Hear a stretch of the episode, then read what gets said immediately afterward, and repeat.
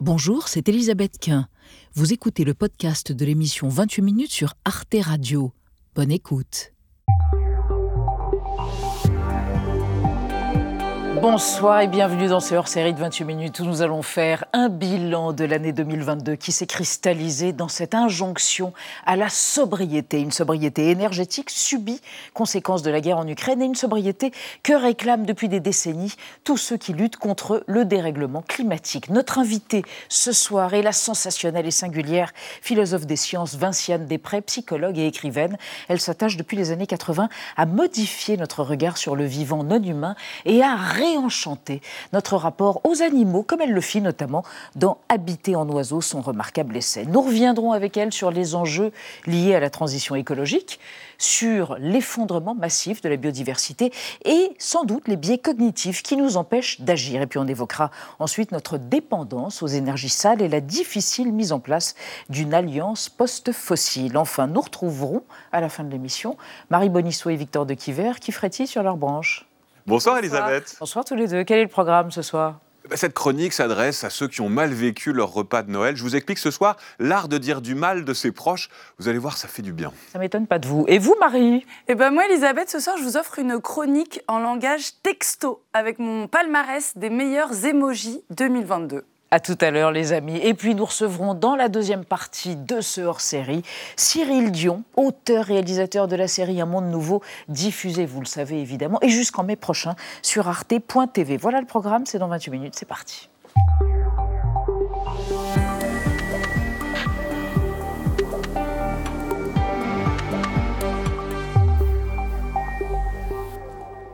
Vinciane Després, on est ravis de vous recevoir en cette fin d'année pour ce hors-série. Chaque fois que vous êtes avec nous sur Arte, euh, euh, voilà, c'est singulier, c'est différent, extrêmement profond. Je signale Et si les animaux écrivaient, euh, paru chez Bayard dans la collection des petites conférences. Et puis je vous présente tout de suite Anna Ndiaye. Bonsoir. Bonsoir, chère Anna. et Benjamin Sportou. Bonsoir à vous. Bonsoir, cher Benjamin.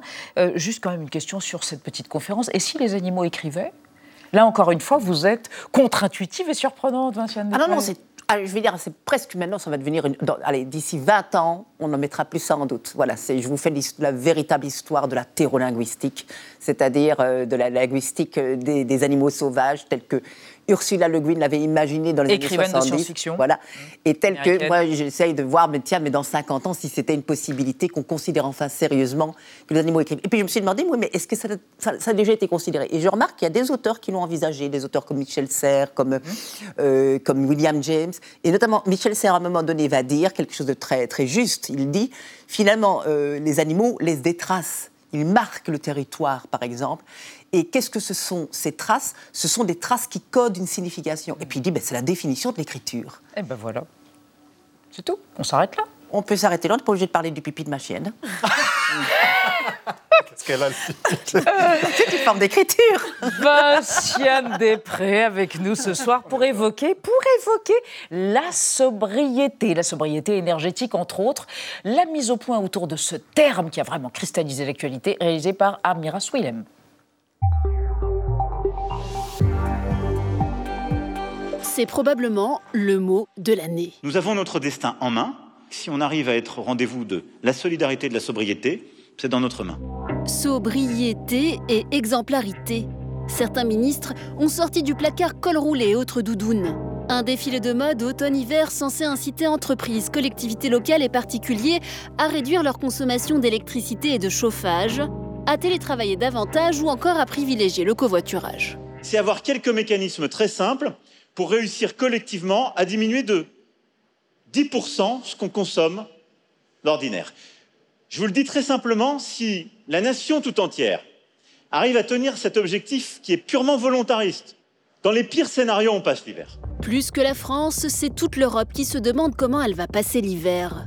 Les conséquences énergétiques de la guerre en Ukraine déclenchée en février 2022 ont pris les exécutifs de cours. La Russie a choisi de faire de son gaz un objet de chantage, provoquant en Europe des risques de pénurie pour cet hiver et une envolée des prix de l'énergie. Si la sobriété énergétique est une réponse à l'urgence, je crois aussi qu'elle doit être une prise de conscience. La baisse de la consommation d'énergie doit s'inscrire dans le temps long. Ce n'est pas un effet de mode le temps d'un hiver. Car en même temps qu'éclatait le conflit ukrainien, l'urgence climatique s'est rappelée à nous.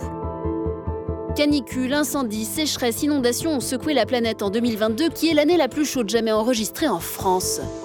Pourtant, les mesures draconiennes se font attendre. La COP27 qui s'est tenue à Sharm en novembre a refusé de s'engager à sortir des énergies fossiles et a débouché sur une grande déception. Les esprits s'échauffent aussi vite que la température et certains mouvements écologistes ont décidé de recourir à des opérations coup de poing. Œuvres d'art maculées, compétitions interrompues, routes coupées, ce sont désormais les méthodes des éco-activistes qui provoquent la controverse. Vinciane Després, canicule, sécheresse, des méga-feux, les inondations au Pakistan qui ont détruit plus de 2 millions d'hectares de terres agricoles, c'est la fin du déni.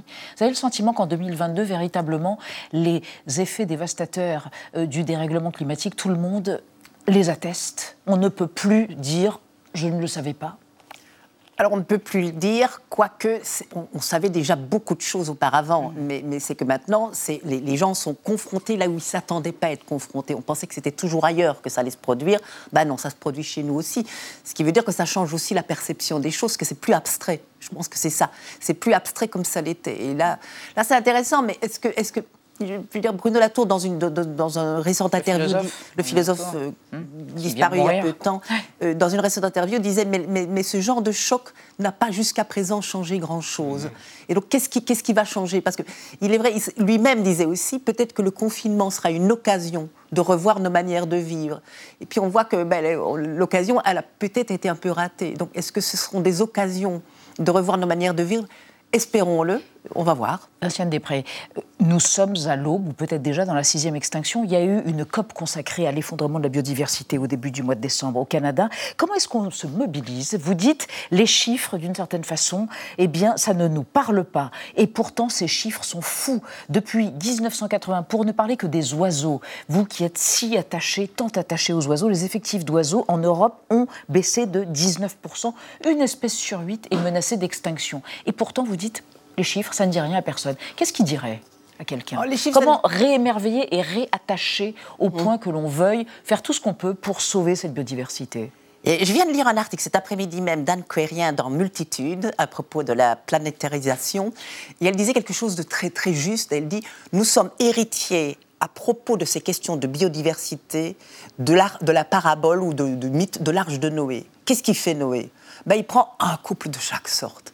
Ça veut dire quoi? Mm. On sauve notre petit patrimoine. Peu importe, tout le monde peut crever, parce que c'est comme ça que vraiment, hein, mais on aura gardé un couple. Donc notre petit patrimoine de biodiversité sera maintenu. Là où d'autres cultures ne vont pas envisager du tout de sauver un couple, mais vont envisager de sauver le plus de monde possible, et sans nécessairement penser en termes patrimoniaux.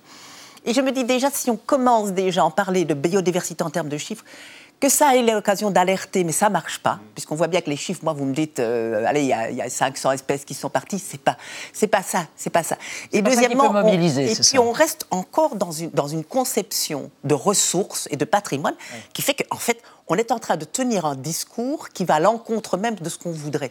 Et donc, on garde les mêmes schèmes de pensée, ce qui est complètement absurde. En revanche, je, je vois quelqu'un comme Tom Van Doren, qui est un philosophe de l'environnement australien, qui, dans, dans, ses derniers mmh. livres, va dire, mais finalement, le, drame qui arrive pour le moment pour les espèces, c'est pas tant le fait de disparaître, c'est l'effilochage de leur monde. Alors Vinciane, on va revenir à quelque chose de plus concret par rapport à notre problématique euh, de ce hors-série qui est l'énergie.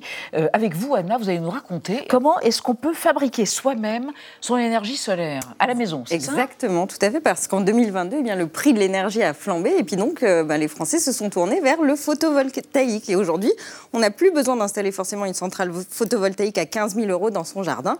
On peut avoir un kit solaire à monter soi-même à la maison et à installer au choix sur son toit ou dans son jardin ou même sur sa façade à des prix compétitifs. 700 euros pour les premiers prix.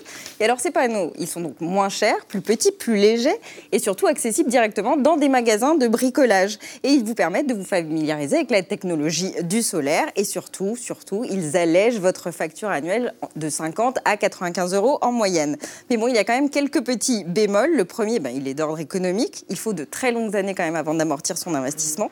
Et le deuxième est plutôt d'ordre esthétique, c'est-à-dire que tout le monde n'a mmh. pas forcément envie d'accrocher euh, un panneau photovoltaïque sur son toit ou sur la façade de sa maison. Mais surtout, les kits solaires dont on parle n'ont pas de batterie, donc impossible de stocker des kilowatts. Il faut donc utiliser l'énergie au moment où elle est produite. Il vaut mieux donc vivre dans une euh, région qui est plutôt ensoleillée, avec des panneaux bien orientés, et être assez souple sur sa consommation d'électricité. Et donc, pour éviter cette coupure de courant, eh ben, en fait, vous n'avez pas d'autre choix que de rester quand même connecté à EDF ou à un autre fournisseur d'électricité.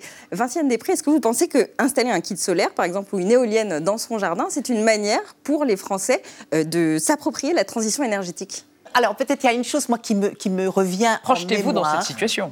Euh, alors, je peux me projeter de la situation. En Belgique, surtout. Ah, chérie, il n'y a plus de nuages pendant 5 minutes. On va vite faire une lessive. Hein. Je vois déjà l'affaire. Euh, vous voyez, en Belgique, ça pourrait vraiment être dramatique comme situation. Mais c'est pas ça que je pense. C'est que les éoliennes, par exemple, je me souviens qu'il y a quelques années d'ici, un de mes amis m'avait dit que le rendement euh, énergétique d'une éolienne, quand c'est pour une petite collectivité, était non pas multiplié par le nombre de personnes, mais vraiment décuplé. Mm-hmm. Et que donc, chacun sa petite éolienne, chacun son petit panneau solaire, c'est peut-être pas la meilleure des idées qu'on peut avoir, notamment parce que ça coûte, on sait très bien que ça coûte aussi en termes de fabrication, on, ça va coûter aussi parce qu'à un moment donné, ça va être usé, etc. Alors, je veux dire, c'est peut-être là où il y a des choses qui vont mm. pouvoir changer et d'essayer de recréer, peut-être de manière spontanée. Des coopératives citoyennes qui pourraient produire euh, de l'énergie. simplement entre voisins. Vincent est-ce que vous êtes collapsologue? Est-ce que vous dites, voilà, c'est terminé, on est arrivé au bout du bout? Ou est-ce que vous avez quand même un espoir qu'on puisse dépasser ce qu'on est en train de vivre actuellement? Alors, je ne parlerai pas de dépasser, mais je ne suis pas collapsologue pour une simple raison, et Pablo Servigne, mm. maintenant, admet cette raison. Je veux dire, ce n'était pas son discours au début. Il n'y a pas je veux dire, la fin du monde, ça c'est pas pensable. C'est la fin des mondes. Il y a des mondes, en effet, qui sont sur la fin, et il y a des mondes qui sont en train de, de, manifester de magnifiques résurgences.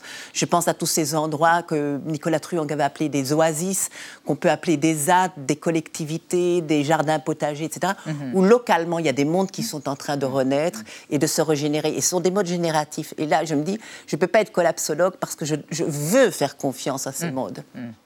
Alors, chère Vinciane Després, tout au long de l'année, vous le savez, on a évoqué dans nos débats le thème du climat avec une question qui revenait taraudante. Est-ce que chacun de nous peut changer la donne en consommant différemment? Je propose un résumé de ces débats, puis on en parle après. On va reparler des éoliennes.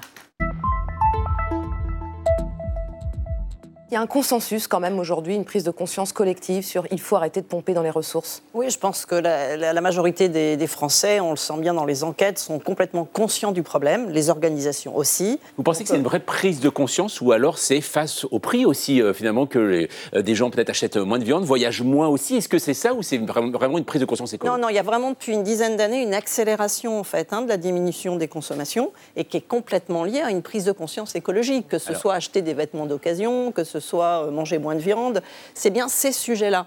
Mais c'est une partie de la population qui bouge, qui le fait un petit peu parce que c'est de la distinction. C'est-à-dire que ce qui a changé, c'est qu'aujourd'hui, pour se faire remarquer par rapport aux autres, c'est ça. C'est je mange bio, je mange moins de viande et j'achète des vêtements d'occasion. Et aujourd'hui, par exemple, prendre moins l'avion, ça commence à s'imposer. C'est un abus de langage de dire que la voiture électrique, c'est une voiture propre. Oui, on ne peut pas dire qu'une voiture est propre. Il n'y a pas de voiture propre, ça ne marche pas. Quelle qu'elle soit, il y aura toujours de la matière, il, y aura toujours, euh, il y aura toujours un impact environnemental. Néanmoins, la voiture, euh, aujourd'hui, on en est dépendant majoritairement. On a mhm. une partie de la population qui ne peut pas s'en passer, qui en a besoin pour se déplacer. Et donc, on a quand même un bilan environnemental qui est nettement plus, euh, nettement plus bas avec la voiture électrique et toutes les études le démontrent. On n'arrivera pas, juste si on convertit le parc vers l'électrique, on n'arrivera pas à décarboner suffisamment les transports. On a besoin d'aller plus loin. Donc, il faut changer de modèle industriel parce qu'il faut décarboner la phase de production. Donc si on relocalise en Europe la production de batteries, ce qui est en train de se faire, si on développe euh, des nouvelles technologies de batteries, typiquement les batteries solides, si on met des, des standards, des labels sur les techniques d'extraction. si, si, on met préparé en bouteille. oui, parce que c'est pas simple. Et c'est pour ça qu'il n'y a pas de miracle. Il ne s'agit pas de claquer des doigts. In fine, c'est quand même le consommateur qui décide de, ce qu'il veut consommer et, de quels produits et comment ils seront produits euh, et ce qu'il est prêt à payer pour telle et telle chose. Et aujourd'hui, c'est vrai qu'il euh, y, a, une vraie prise de conscience, mais on est encore très loin de la transformation de cette prise de conscience en des actes concrets pour euh, restaurer une soutenabilité de notre modèle de croissance là, au point où on en est, en fait, de désastres climatiques et de moments d'anthropocène, hein, comme on dit parfois, cette modification fondamentale des conditions de vie euh, sur Terre, on ne peut pas s'en remettre uniquement au comportement vertueux du consommateur. Sans doute qu'on peut interroger la pertinence de s'acheter ou de s'équiper d'une piscine dans sa maison individuelle, mais en même temps, euh, il ne faut pas perdre de vue que la principale cause de consommation d'eau en France, c'est l'agriculture. Hein. Et c'est l'agriculture, ce n'est pas la faute là non plus de tel agriculteur ou telle agricultrice, c'est un système agricole hyper productiviste, hyper extractiviste qui euh, repose sur euh, l'exportation en partie de viande nourrie par des céréales comme le maïs qui sont très consommatrices d'eau. Donc si on se dit comment faire pour moins consommer d'eau, en fait on est obligé d'avoir une réflexion à l'échelle au moins nationale, si ce n'est européenne et si ce n'est internationale. Et donc c'est pas l'individu tout seul face à ce désastre qui peut y faire quelque chose. Est-ce que vous, avez renoncé Est-ce que vous avez modifié de manière conséquente votre, votre comportement, votre mode de vie par rapport à l'avion, par rapport à la voiture, par rapport à la viande? Est-ce que vous êtes flexitarienne, comme l'est la philosophe Elisabeth de Fontenay euh? Je n'utiliserai pas le mot renoncer, parce que c'est, on est dans une tradition chrétienne dont on sait à quel point elle a je vais dire, je dire, il y a assez de recherches maintenant pour savoir, pour montrer à quel point cette tradition chrétienne a modifié et a, posé les, bases, d'une certaine manière, de notre manière de concevoir le rapport à ce qu'on appelle la, nature. Mhm. Donc le mot renoncer, je ne le mettrai pas là-dedans non plus, parce qu'en plus, je n'ai pas renoncé, dans le sens où ce pas, je n'ai pas eu le sentiment de devoir renoncer. J'ai simplement j'ai simplement modifié certaines habitudes en, considérant à quel point elles ne m'étaient pas importantes et elles, me, semblaient extrêmement déraisonnables. par exemple Dites-nous, est-ce que vous prenez plus l'avion du tout Alors j'ai pris l'avion une ah. fois depuis, depuis quelques années, c'est pas, pas énorme. Maintenant, je n'accepte en principe d'invitation pour des conférences que là où je peux y aller en train. D'accord, solution alternative, le train. Mais c'est pas renoncer parce que c'est tellement agréable. Mais ça vous empêche d'aller parler loin du coup. et c'est très bien comme ça, mhm. parce qu'il y a d'autres manières de faire de parler, de toucher, et on n'a pas besoin d'aller loin pour, mmh. pour, être efficace par rapport à des choses qu'on a envie de faire. Il est vrai que je regretterais de ne plus voir certains amis en chair et en os, et peut-être que j'y retournerai une fois, mais en ayant vraiment calculé que c'est un luxe. Vinciane Després, il y a un cas d'école. Début décembre, euh, la Cour de cassation en France a confirmé un jugement contre EDF et contre différents entrepreneurs euh, dans le domaine des éoliennes. Euh, une condamnation, donc EDF a été condamné pour avoir installé des éoliennes dans l'Hérault, lesquelles éoliennes étaient à l'origine de la mort d'une soixantaine de faucons cresserelettes. Je veux être très précise, cresserelettes, voilà. Alors là, on est face d'une certaine façon à un est-ce qu'il faut privilégier une énergie renouvelable, l'éolienne, ou la faune aviaire? C'est un dilemme. Que faire? je ne mettrai pas les choses selon ce dilemme-là. Je, me doutais bien. Là, on est, on est de Là, c'est vraiment les dilemmes euh, de, capture, en quelque sorte. Ah, vous voulez l'électricité euh, sans, sans, dégâts, etc., euh, sans dégâts pour le, pour le climat, hein, décarboné. Oui, décarboné. Pas, pas, vraiment décarboné quand même. ou bien vous voulez des faucons crisserelles. Eh ben, je dis, ben non, moi je veux et des faucons et je veux et des éoliennes. Alors décarbonée, mais pas nécessairement des éoliennes. Ah. Je veux de l'électricité et je veux simplement. Alors c'est pas que je veux de l'électricité décarbonée, je veux un monde un peu plus décarboné. Mhm. Ce qui veut dire que ben, ce que je souhaiterais, c'est qu'il y ait moins de consommation d'électricité qui oblige, etc. Donc c'est dans ce sens-là que je cherche d'une certaine manière les. les, les, les alors c'est pas une solution. En même temps, on nous dit ben, pour acheter un vélo électrique mm-hmm. pour euh, ne pas endommager le, la planète. Vous voyez, c'est vrai que le citoyen est pris dans une contradiction permanente. Mhm. Oui. C'est on est, vous savez, il y, a bien quelque chose qui, caractérise fortement notre époque, aussi laïque soit-elle, c'est que nous sommes tout le temps, tout le temps pris dans des dilemmes, des contradictions et des scrupules. Mhm. Et si je dis notre époque laïque, c'est parce que pour les chrétiens, à certaines époques, ont pu être aussi pris dans des dilemmes, des scrupules, avec tout un cahier des charges de vertu et de péché possible. Tout ce qui nous entoure, on est responsable maintenant de la moindre petite action, le moindre petite chose qu'on mange, le moindre petit déplacement nous fait réfléchir quant à notre responsabilité. Vinciane Després, on va continuer à discuter, mais on va regarder euh, ce dont on a parlé encore une fois cette année, sobriété énergétique. On va regarder un tout petit résumé de nos débats où l'on a posé cette question comment diminuer notre consommation sur un plan individuel et sur un plan collectif. Résumé, et on vous retrouve juste après avec Cyril Dion. La crise ukrainienne, ça peut être un révélateur, peut-être comme le Covid a été révélateur, un changement important. Par rapport à ce que vous dites, associer la sobriété à la guerre, ça pose un problème en termes, en tout cas, de psychologie collective, parce que l'enjeu, c'est d'expliquer que la sobriété, j'en reviens à mhm. ça, peut être l'occasion d'un nouveau modèle de société et de rendre désirable. Et que donc ça continue, pardon, après la guerre. L'idée, c'est que la guerre, une guerre peut s'arrêter, la sobriété, elle, elle, doit être pérenne. Voilà, exactement. La question de la sobriété est une question qui ne supporte pas la cyclicité. Mmh. Il mmh. faut évidemment envisager euh, euh, qu'elle s'inscrive dans un projet de vision, de planification, de société. Comment on fait concrètement en tant que consommateur? Est-ce qu'on baisse le chauffage? À quoi on va être obligé de faire attention dans les mois qui viennent? En tant que consommateur, c'est tous les gestes que tout le monde connaît euh, pour consommer moins d'énergie. Donc effectivement, c'est faire attention à toute sa consommation, mais pas directement de gaz, aussi toute sa consommation électrique, parce qu'on produit de l'électricité à base gaz aujourd'hui en France. Euh, ça veut dire baisser le chauffage cet hiver. il y a eu plein de conseils de données de, baisser tous ces thermostats en degrés. Il faut faire ces efforts-là, d'une part pour ne pas tirer sur les stockages, d'autre part pour prendre des bonnes habitudes, tout bêtement. Le gouvernement veut réduire de 10% dans les deux ans à venir la consommation d'énergie en France. Hors de la sobriété énergétique, point de salut, Thomas Porcher? Ben oui, il va falloir à un moment s'attaquer aux économies d'énergie. Hein, on le dit depuis longtemps. Alors vous avez euh, plein de façons de le faire. Par exemple, la rénovation des bâtiments. Les bâtiments, c'est 44% de la consommation euh, d'énergie. Il y a 36 millions d'habitations. Il doit y en avoir euh, pratiquement 30 millions à rénover hein, au plus haut standard. Bon, bah là, il faudrait faire quelque chose pour en rénover au moins un million par an. Mais ça a un prix. Je veux dire, si on fait des rénovations au top niveau de, ces habitations, il faut faire un chèque de 20 milliards alors que ce soit le privé ou le public, mais il faut 20 milliards d'investissements pour rénover un million de, logements par an, et ça prendrait 30 ans donc pour qu'on ait le parc qui soit parfaitement rénové. 60% de la consommation d'énergie vient des ménages. Est-ce que c'est eux qu'il faut viser avec ce plan de sobriété énergétique? Bah, En matière de transition climatique, vous savez, personne n'est innocent et tout le monde sera victime, dans des proportions différentes, mais ça, on en a la certitude et donc tout le monde doit participer. Les ménages sont bien sûr euh, invités à participer. Il y a plusieurs façons de les faire participer. Par exemple, la taxe carbone, c'est-à-dire d'intégrer dans le prix d'un certain nombre de produits et services très carbonés euh, un surcroît euh, de valeur qui doit être acquitté par celui qui paye et donc qui est incité à consommer autre chose autrement parce qu'il fera des économies. Simplement, ils ne le feront pas s'ils ont le sentiment que d'autres ne jouent pas le jeu. Mm. C'est très important en fait pour l'opinion publique de se rendre compte que tout le monde va être mis à contribution et notamment ceux qui ont le plus de moyens, puisque ceux qui ont le plus de moyens consomment le plus d'énergie. Euh, vous ne pouvez pas demander à une personne en situation de précarité énergétique de moins se chauffer. Elle sait pertinemment qu'elle est déjà dans une situation compliquée. Sur la mobilisation, on peut prendre un exemple très concret avec l'exemple de Fukushima en 2011. On s'était rendu compte qu'on avait réussi, au travers d'une mobilisation générale au Japon, à réduire de 15% la demande en électricité.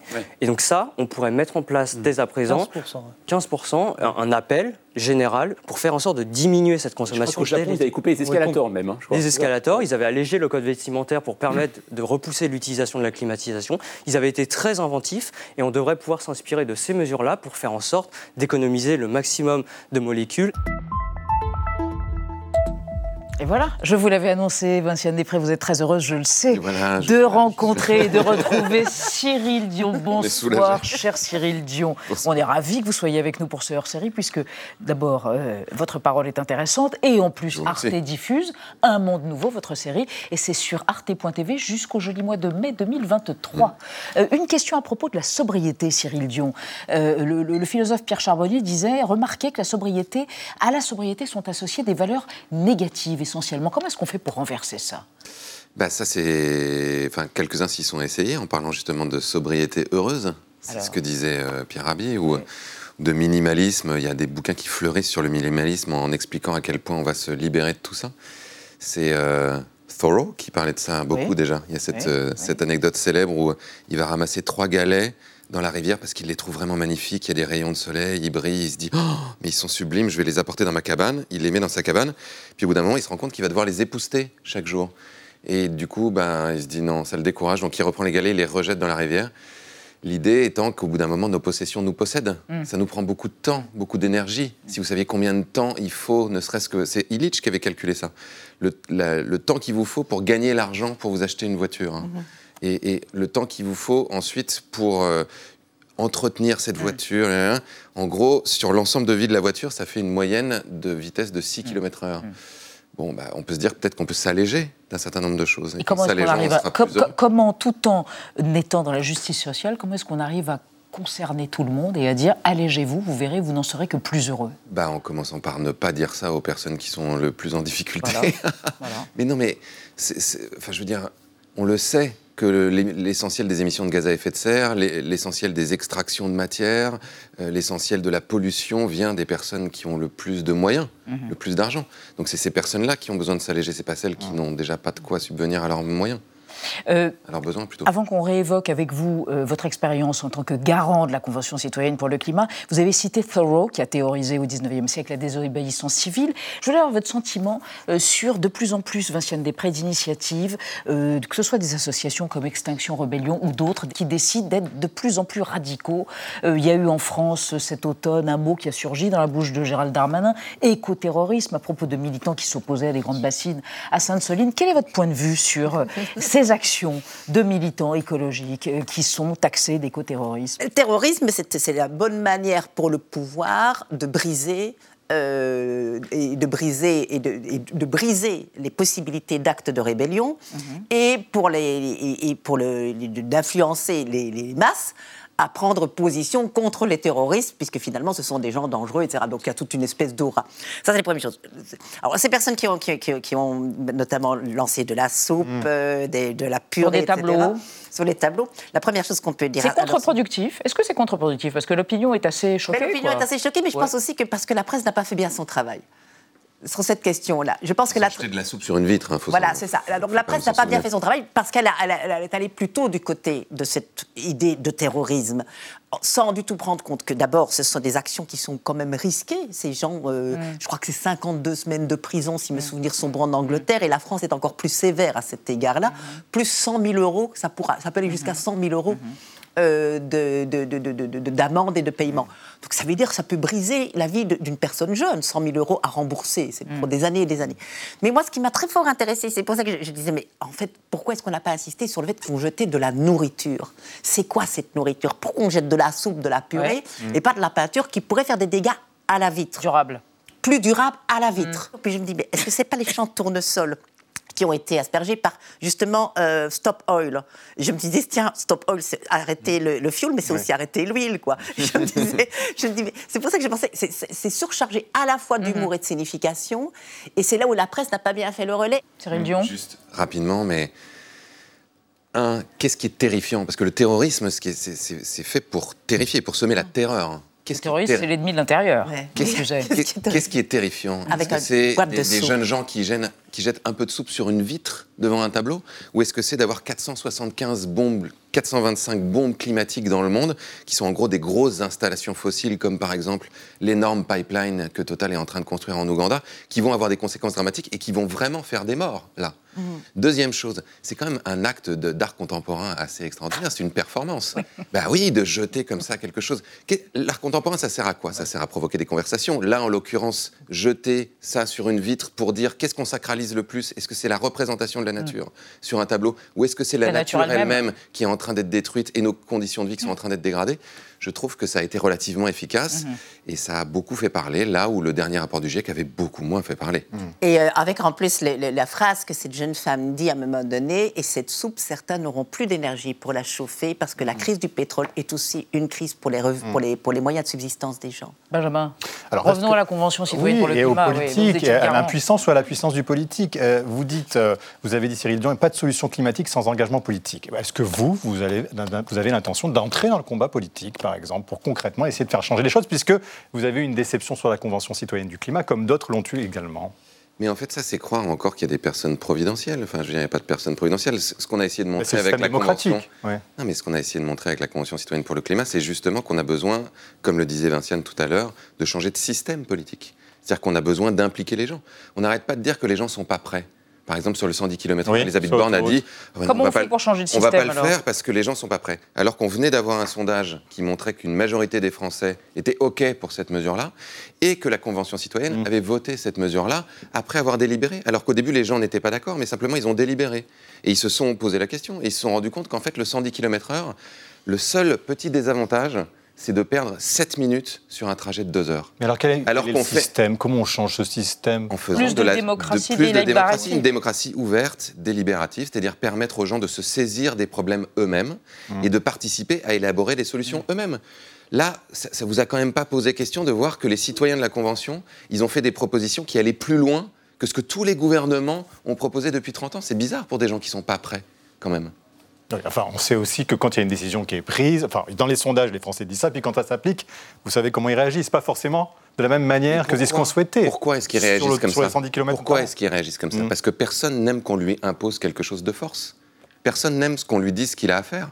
En revanche, tout le monde est capable de se poser la question et de participer à élaborer des solutions. Tout le monde est capable. Donc vous ne vous présentez les pas citoyens... une élection. Dites-nous, vous, c'est pas votre ça qui intention. vous intéressait, non, non. parce que c'est intéressant sur l'engagement politique. C'est pas celui-ci. Mais, mais sur l'engagement, politique, il se fait de plein de manières différentes. Et pour faire de la politique, il faut être doué pour faire de la politique. Par exemple, Nicolas Hulot n'était pas du tout quelqu'un qui était doué pour faire de la politique. Et je pense que c'était pas vraiment une très bonne chose qu'il aille en politique. Parce que c'est quelqu'un qui a besoin qu'on l'aime, qui est trop émotionnel. Et c'est. Vous savez, vous vous souvenez ce que disait Mitterrand? Quand on lui disait qu'est-ce qu'il faut pour faire un bon président, qu'est-ce qu'il faut comme qualité, il disait l'indifférence. Ben, moi, je ne suis pas assez indifférent. Est-ce qu'on peut démarrer, ou plutôt terminer sur une note d'espoir, enfin une petite note d'espoir, Ah puisque l'Union. Ah bah si, oui, oh la barbe, l'espoir, ce gros mot.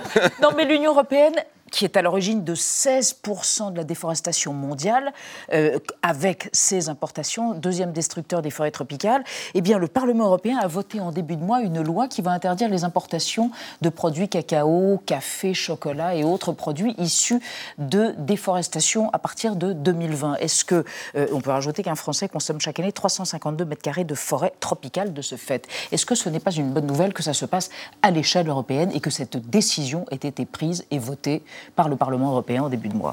Qu'en pensez-vous tous les deux? C'est bien, tout comme euh, c'est bien que la France ait renoncé à l'exploration sous-marine euh, pour aller chercher des minerais. Euh, C'est euh, ça, ce sont des bonnes décisions, mais le problème, c'est que ce sont des décisions ponctuelles sur des sujets euh, ponctuels, alors que, comme le disait encore une fois Vinciane tout à l'heure, on a besoin de repenser le modèle. C'est-à-dire qu'on a besoin de repenser notre modèle économique.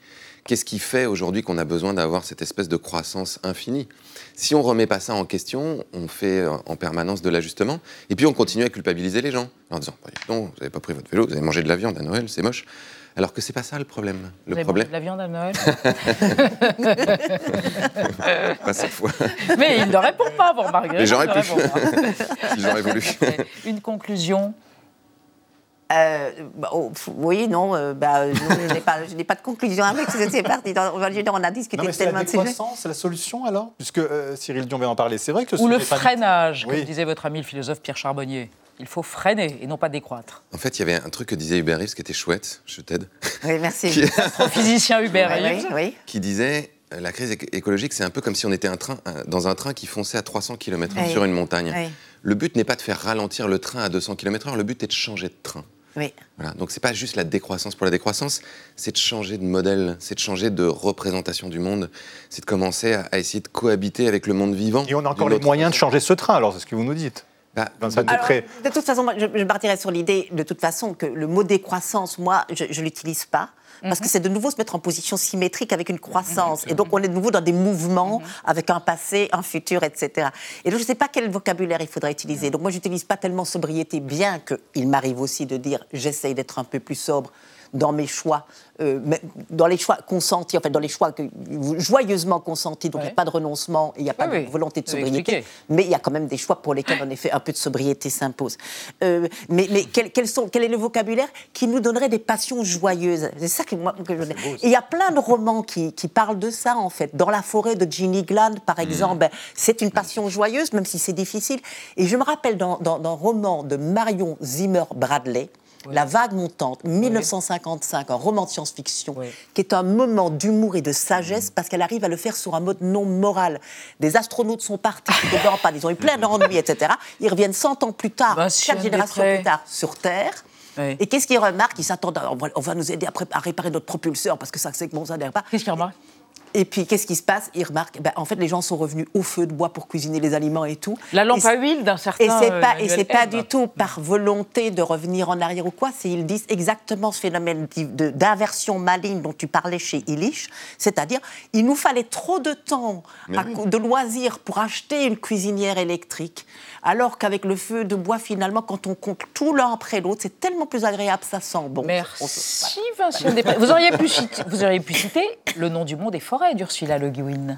Oui, tout à fait. Oui, aussi. merci. Hein bon. Euh, tiens, je vous l'offre. Et si, les animaux écrivaient, je garde le mien, il est plein de notes. C'est pour vous, Cyril Dion. C'est le dernier, la dernière petite bien. conférence de Vinciane Després, parue chez Bayard. Merci à tous les deux d'être venus illuminer ce hors-série.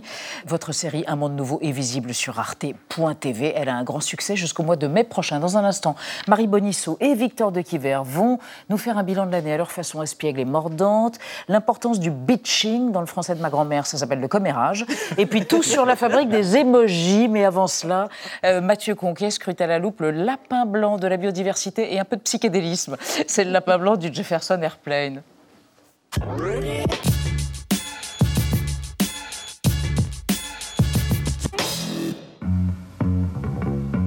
À la loupe aujourd'hui, départ à la poursuite du lapin blanc. En 1967, le groupe Jefferson Airplane enregistre White Rabbit, deux minutes et demie de musique crescendo qui ouvre bien des perspectives.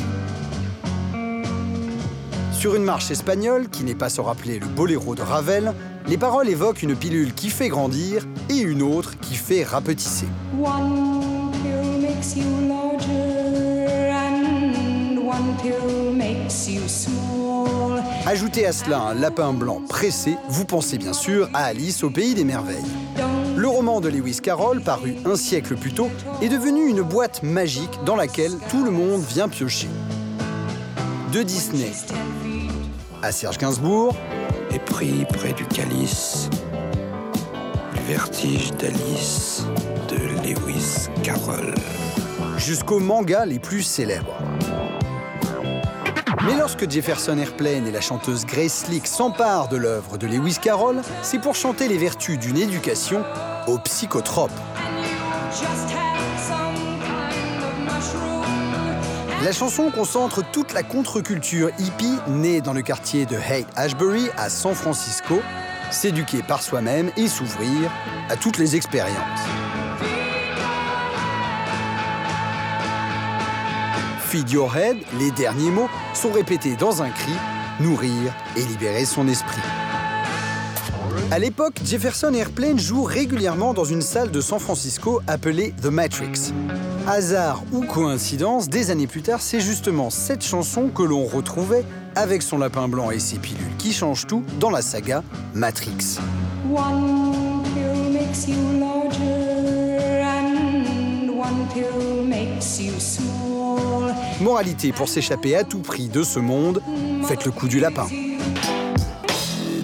Énorme, Mathieu Conquet, bravo, merci à la loupe. Bonsoir Marie Bonisseau. Bonsoir. Et vous, Victor de Isabelle.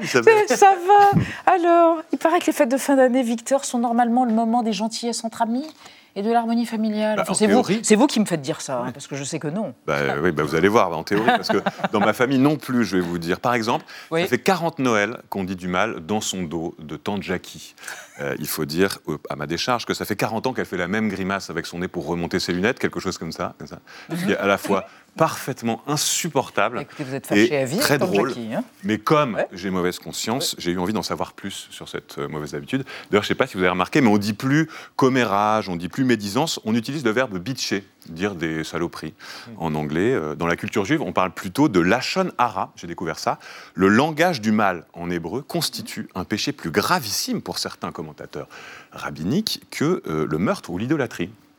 Pourquoi? Bah Parce que la langue peut tuer plus qu'une épée, mais aussi parce que la méchanceté, une fois dite, ne peut pas être réparée.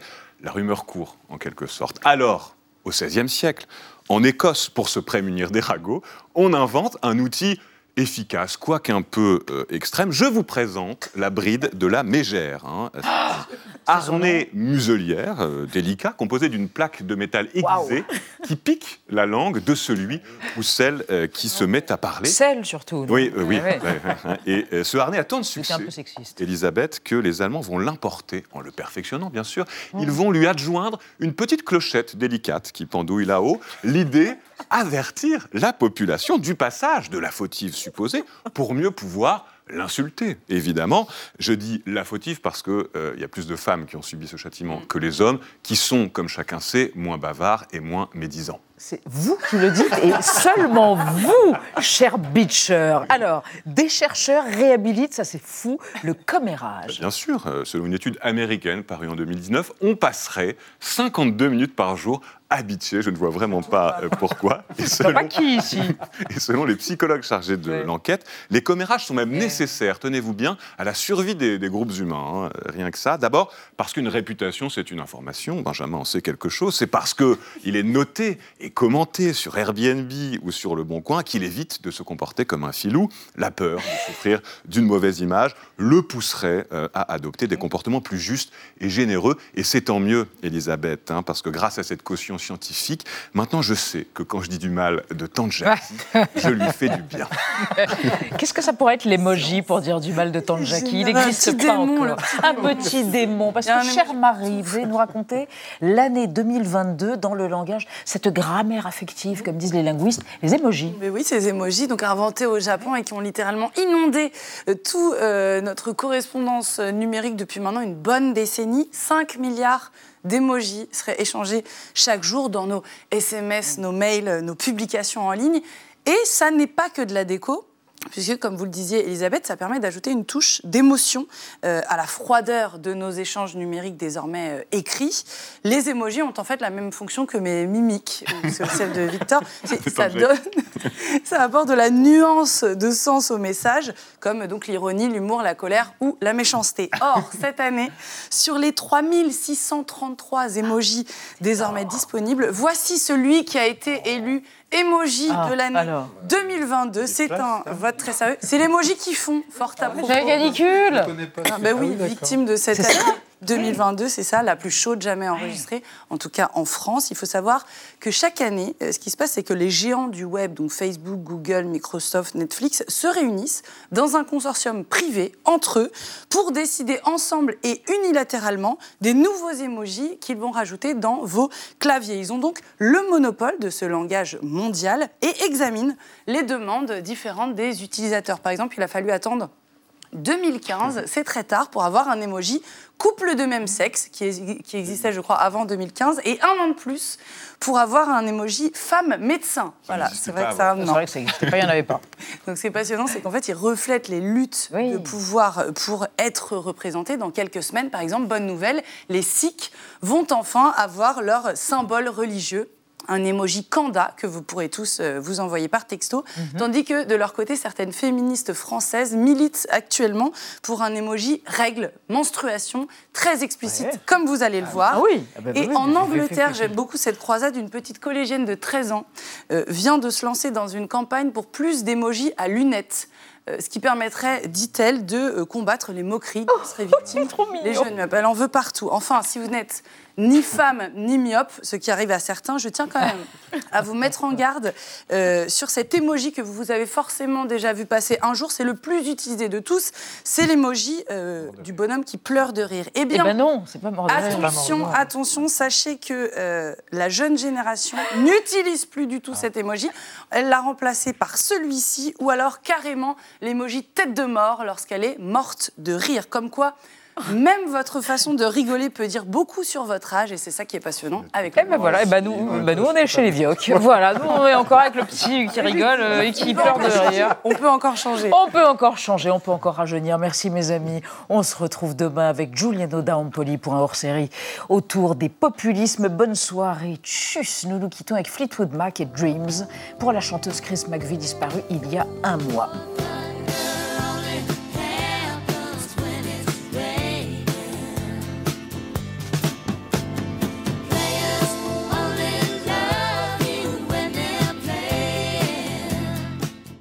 Retrouvez le podcast de 28 minutes sur toutes les plateformes de podcast et sur arteradio.com. Et pour soutenir l'émission, abonnez-vous, commentez, critiquez, mettez des étoiles et partagez le podcast avec vos proches.